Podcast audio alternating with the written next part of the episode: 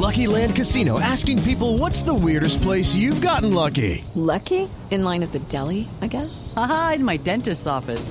More than once, actually. Do I have to say? Yes, you do. In the car before my kids' PTA meeting. Really? Yes. Excuse me, what's the weirdest place you've gotten lucky? I never win and tell. Well, there you have it. You can get lucky anywhere playing at LuckyLandSlots.com. Play for free right now. Are you feeling lucky? No purchase necessary. Void where prohibited by law. 18 plus. Terms and conditions apply. See website for details. Las nueve de la mañana, dos minutos. Aquí están las noticias. El ministro del Interior, Juan Fernando Cristo, manifestó que los más recientes ataques de la guerrilla de las FARC están afectando la credibilidad en el proceso de paz.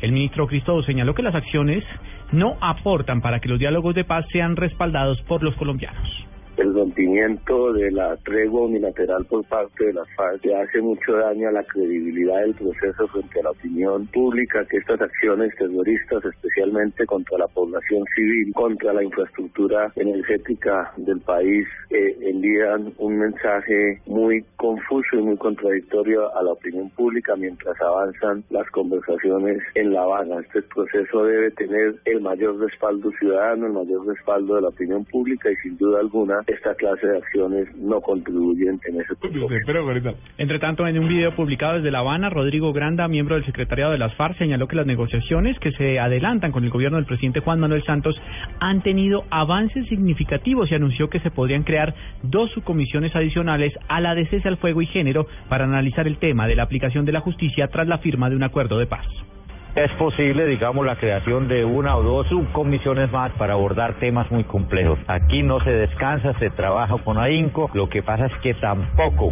digamos, temas tan álgidos pueden tratarse de la noche a la mañana. Mientras en Cali la celebración del título del fútbol colombiano dejó tres personas muertas y más de 30 heridas, en Medellín 65 también resultaron afectadas. Solo un aficionado debió ser trasladado a un centro asistencial. El reporte lo tiene en la capital de Antioquia, Cristina Monsalve.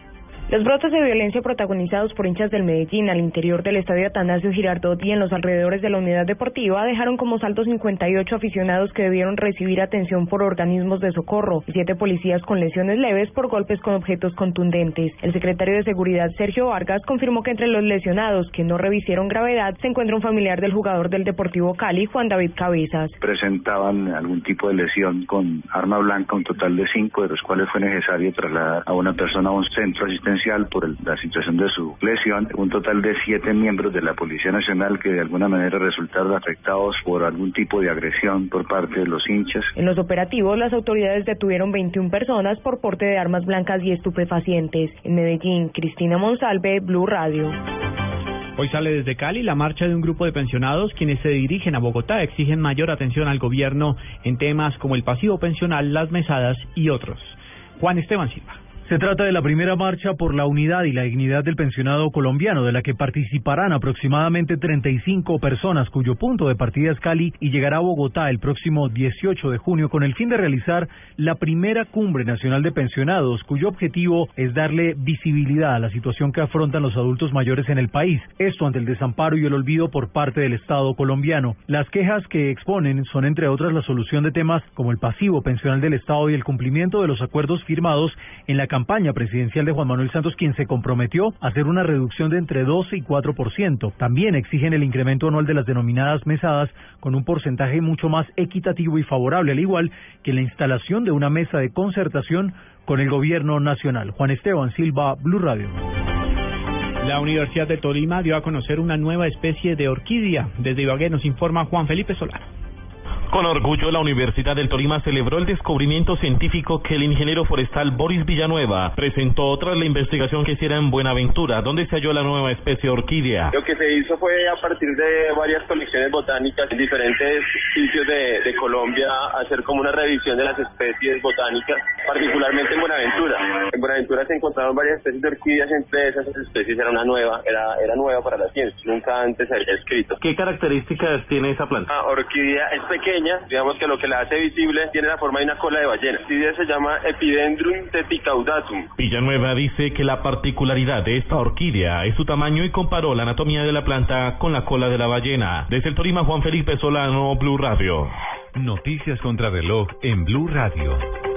9 de la mañana a 6 minutos, noticia en desarrollo hasta ahora. La canciller alemana Angela Merkel advirtió a Atenas que no queda mucho más tiempo para lograr un acuerdo con las instituciones acreedoras insistió en que la solidaridad de los socios europeos y del Fondo Monetario Internacional exige que Grecia adopte medidas. La cifra que es noticia, 16 personas fueron detenidas en Bélgica gracias a dos investigaciones contra redes yihadistas chechenas, entre las que había un excombatiente de Siria. Así lo acaba de indicar un comunicado de la Fiscalía General.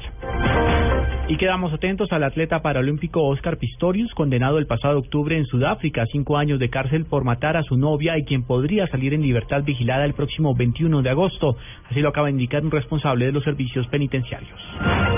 Ampliación de estas y otras informaciones en blurradio.com. Continúen con En